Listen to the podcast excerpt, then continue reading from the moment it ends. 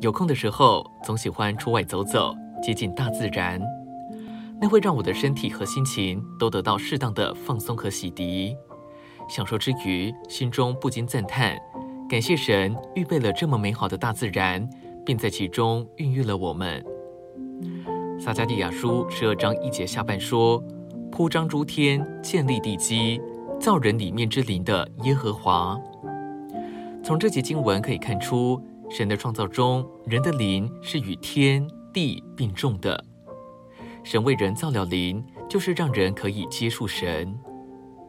亲爱的弟兄姊妹和朋友们，今天的李长寿文集分享时光，就要和大家分享操练灵的秘诀。操练我们的灵，秘诀之一就是呼求主名。可以说，呼求主名就是操练灵最好的秘诀。比方要操练用脚，秘诀就是走路。走路是用脚，看是用眼，听是用耳，而祷告乃是用灵。一祷告，我们就用灵。也许有人觉得他祷告常常是在头脑里，不是在灵里，这需要多操练。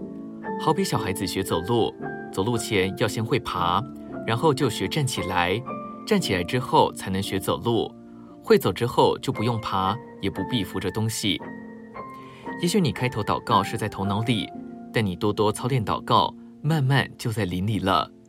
再多操练到一个地步，你一祷告就在灵里，就用灵了。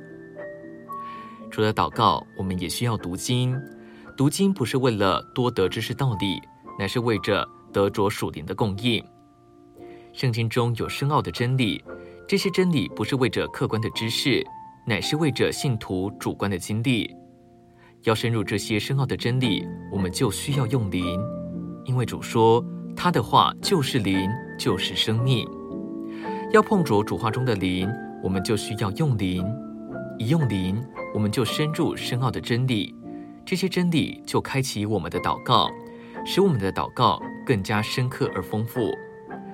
祷告的深刻丰富与否，完全在于我们对真理的认识。因此，祷告和追求真理是操练您的两个秘诀，这两者是相辅相成的。今天的分享时光，你有什么摸着吗？欢迎留言给我们，如果喜欢的话，也可以分享出去哦。